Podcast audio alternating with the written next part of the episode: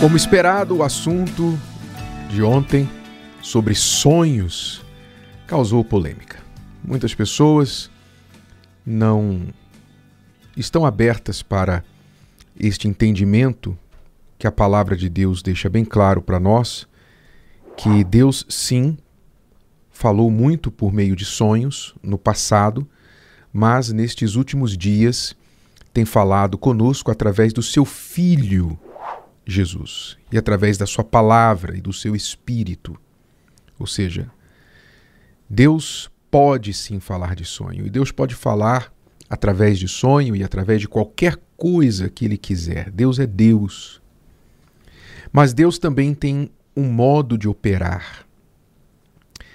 E na nossa época, nos nossos dias, Deus tem primariamente trabalhado com a sua palavra com seu Espírito Santo e com o nome do seu Filho Jesus, que encarnou e nos deu a imagem fiel do Pai.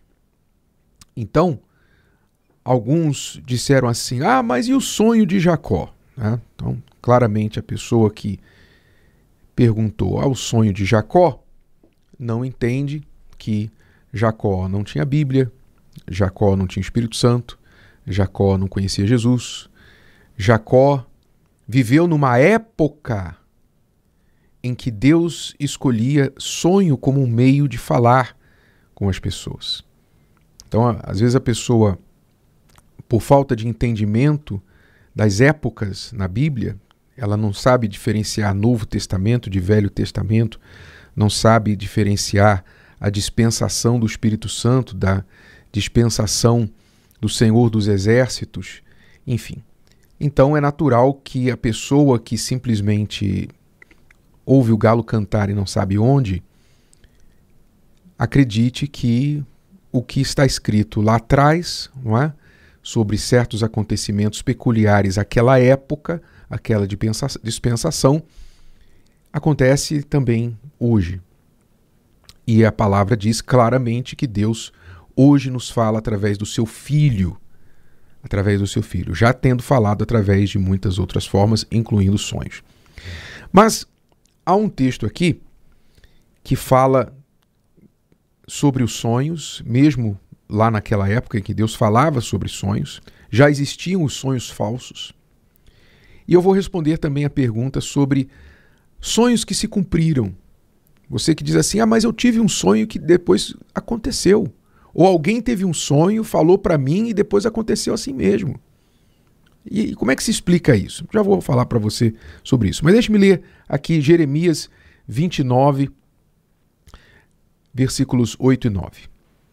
Porque assim diz o Senhor dos Exércitos, o Deus de Israel: Não vos enganem os vossos profetas que estão no meio de vós, nem os vossos adivinhos nem deis ouvidos aos vossos sonhos que sonhais, porque eles vos profetizam falsamente em meu nome.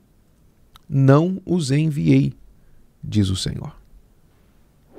Então você vê aqui que já naquela época, onde Deus esporadicamente, esporadicamente, pontualmente, não era uma coisa assim, sabe? Fui dormir, tive um sonho, o Senhor falou comigo. Não. Eram coisas pontuais, muito especiais, que impactaram a história. Impactaram a história. Então, mesmo naquela época em que Deus usava de sonhos para falar com certas pessoas, pontualmente, já havia aqueles que se consideravam adivinhos e profetas interpretadores de sonhos que falavam: Olha, eu sonhei isso e sonhei aquilo, então vocês têm que tomar cuidado com aquilo, têm que fazer aquilo outro, porque eu tive este sonho. Então Deus alerta o povo e disse: Não vos enganem, estes tais adivinhos. Não deis ouvidos aos vossos sonhos, que sonhais, quer dizer, nem aos dos adivinhos e nem os deles mesmos. Não deis ouvidos aos vossos sonhos.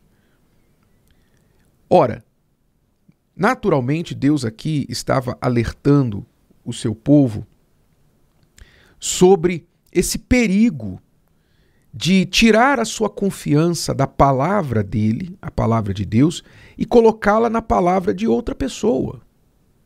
Colocá-la em algo que não é confiável. E esta é a grande questão. Quando a gente parte para confiar, ah, eu tive um sonho com isso e com aquilo, e começo a buscar o significado, a interpretação. Então eu deixo necessariamente a palavra de Deus de lado e passo a me fiar sobre uma coisa cuja origem é duvidosa. A origem é duvidosa. E Deus não é Deus de dúvida, Deus não é Deus de confusão. Quando Deus, pode ter certeza que se Deus quiser falar com você algo que não está na Bíblia, não haverá dúvida. Não haverá necessidade de ninguém falar para você que aquilo foi Deus, porque ele não vai deixar dúvida. Pode ter certeza disso. Mas hoje, a palavra de Deus, a revelação de Deus está escrita. Está lá, para que ninguém mude, exatamente para que ninguém mude. Está lá escrito. Então, quando a pessoa começa a buscar fontes extra-bíblicas, um guru que vai guiar a sua vida, um coach que vai dizer o que ele tem que fazer, um adivinho que vai falar o futuro dele, que vai revelar essa pessoa que você vai casar. Você vai casar com uma loira. Ó, eu vejo uma morena na vida do teu marido. Eu vejo isso, não sei aquilo, você tem que vender, fazer negócio, viajar, etc. Quando a pessoa começa a apontar alguém para ser o seu guia, ela está substituindo Deus por aquele alguém. Ela está colocando o bezerro de ouro na sua vida. Simples assim. E aí vem a pergunta, né? Alguém disse assim: Eu já tive muitos sonhos que aconteceram. Eu não consigo entender por que desses sonhos. E várias pessoas falaram sobre isso. Alguém me disse que sonhou sobre um assunto, aí depois foi lá e aconteceu exatamente como a pessoa sonhou. O que, que acontece? Preste atenção. Isso acontece com sonhos, e acontece com revelações, acontece com cartomantes, com leitores de, de palmas, das palmas das mãos, todos os supostos adivinhos, sejam quais forem os nomes, médiums e tal. O que é que acontece? Qual é a estratégia do diabo? A estratégia do diabo é ganhar a confiança das pessoas. O que, que o diabo quer? O diabo quer a mesma coisa que Deus. Deus quer a confiança das pessoas. O diabo também. Deus quer a fé das pessoas. O diabo também. Quando a pessoa expressa a sua fé em Deus, ela dá abertura para Deus agir. Sem fé é impossível agradar a Deus. Então, para que Deus se manifeste na nossa vida, a gente precisa manifestar a fé nele, a confiança na palavra dele, a obediência à palavra dele. Quando eu obedeço a Deus, eu dou acesso a ele, à minha vida. O mesmo mecanismo acontece com o diabo. O que, que o diabo quer? Ele quer fé. Ele quer que eu acredite nele. Então, a estratégia dele é despertar uma confiança na pessoa para que a pessoa acredite nele e assim dê abertura para ele entrar na sua vida. Então, por exemplo, a pessoa vai lá e consulta com a cartomante. Chega lá, a cartomante, a médium, seja quem for, conta toda a vida da pessoa conta a vida dela e fala: aconteceu isso com você, coisas que não, não haveria como alguém saber. A pessoa falou a intimidade dela. Então a pessoa fica impressionada, fala: ah, essa pessoa é boa mesmo. Ela é boa porque ela contou a minha vida. Coisas que eu nunca falei para ninguém, ela sabia. Pois é, mas quem que sabia? Quem é que sabia? Quem que estava falando ali pela boca da médium? O espírito que está nela, o demônio que está nela, que também acompanhou a sua vida ou conhece o que acompanhou a sua vida, que causou um problema lá atrás, causou uma situação lá atrás, falou, comunicou-se e então, usando a boca da médium, falou simplesmente o que aquele espírito sabe. O diabo é a criatura mais velha desse planeta. Ele viu tudo, ele sabe de, ele sabe de tudo, entre aspas, ele não sabe o que está dentro da gente, mas ele, ele é espectador do ser humano há muito tempo, estudante do ser humano e testemunha do ser humano há muito tempo. E são bilhões de demônios que existem neste mundo. Deu para entender? Então, o espírito que agiu na sua vida no passado comunica-se com o espírito da médium e aquela médium então falando a sua vida, você fica impressionado. Como quando você fica impressionado, você passa a acreditar. Pronto, você deu a fé para o espírito. Agora que você deu a fé para o espírito, ele tem acesso à sua vida. Ele pode agir na sua vida com a sua permissão, porque você creu nele. Então agora ele pode adivinhar e falar assim: olha, amanhã vai acontecer isso, semana que vem vai acontecer aquilo. Ele pode adivinhar o que vai acontecer, porque agora você deu o direito de ele agir na sua vida. Então aquele mal, aquela desgraça, aquela situação que ele preveu para você, ele pode orquestrar para que aconteça, para que o ciclo se repita e assim você acredite mais e dê mais abertura para esse espírito na sua vida. E assim é com sonho. O diabo pode provocar sonhos na pessoa ou o que são pesadelos. Pesadelos podem acontecer por razões humanas e também por razões espirituais. Então o diabo pode provocar sonhos, o diabo pode falar em línguas, o diabo pode adivinhar, supostamente. Então, tudo isso é possível e você quer realmente entregar a confiança da sua vida a estes meios para lhe guiar? É isso que você realmente quer? Então, você é livre. Entenda. Eu não estou aqui impondo sobre você a minha maneira de pensar, a minha crença. Eu estou falando para você da palavra de Deus.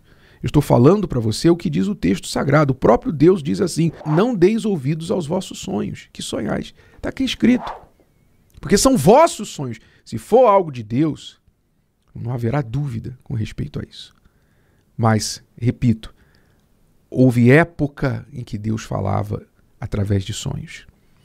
Hoje, Hebreus 1 e 1, hoje, nos nossos tempos, nesses últimos dias, ele tem nos falado através do seu Filho e do Espírito dele e da palavra dele. Então você quer coisa certa, confiável e não ser enganado? Apoie a sua vida na palavra de Deus.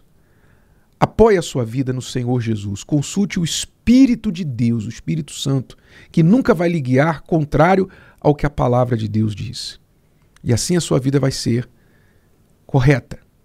Você não vai ficar nas mãos de ninguém, chamados profetas, profetisas, gurus, adivinhadores, prognosticadores, leitores de mão, de palma, de tarô, de cartas, médiums disso, médiums daquilo. Nada disso. Porque você já tem tudo o que você precisa: a palavra de Deus, o Espírito de Deus e o nome do Senhor Jesus. É tudo que você precisa. Agora você é livre, tá? Quer continuar colocando um guru no lugar de Deus? Vá em frente. Quer colocar sonhos acima da Bíblia? Vá em frente. A vida é sua. Você é livre para fazer o que você quiser. Só não é livre para escolher as consequências do que você fizer. Se o vídeo de hoje te ajudou, você conhece alguém que vai ser ajudado por essa mensagem, passe adiante. E se você ainda não inscreveu aqui no canal, inscreva-se agora. Até a próxima.